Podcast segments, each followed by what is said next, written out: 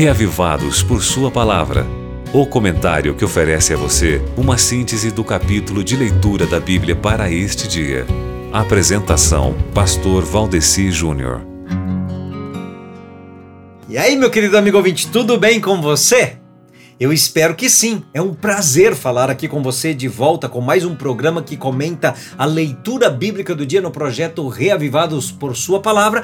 Hoje com um convite de olhar atentamente aí para Provérbios capítulo 3, que é composto de exortações da sabedoria a obedecer ao Senhor, porque o temor do Senhor é o princípio da sabedoria, né?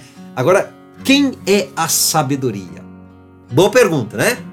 É que a sabedoria aparece de forma tão personalizada aqui no livro de Provérbios que muitos chegam a dizer que a sabedoria aqui seria um outro nome usado para Jesus. Ou seja, aqui temos Jesus falando conosco.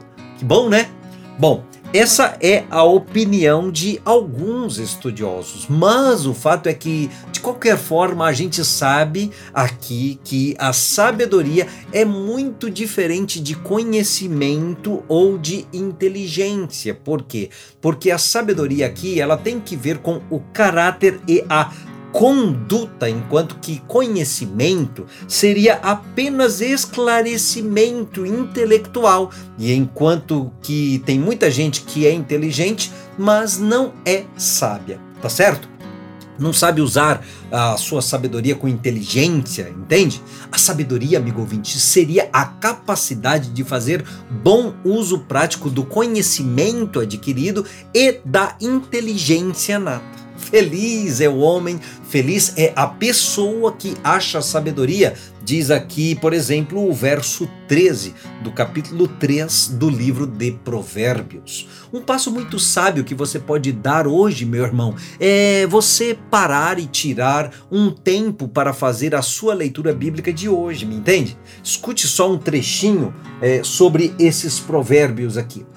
Meu filho, não se esqueça da minha lei, mas guarde no coração os meus mandamentos, pois eles prolongarão a sua vida por muitos anos e lhe darão prosperidade e paz. E você quer isso para sua vida, não quer? Então, ficamos por aqui com o nosso programa, amigo ouvinte, mas eu desejo que você faça uma boa leitura em Provérbios capítulo 3 e amanhã a gente se encontra novamente, tá ok? Que Jesus lhe abençoe ricamente. Tchau!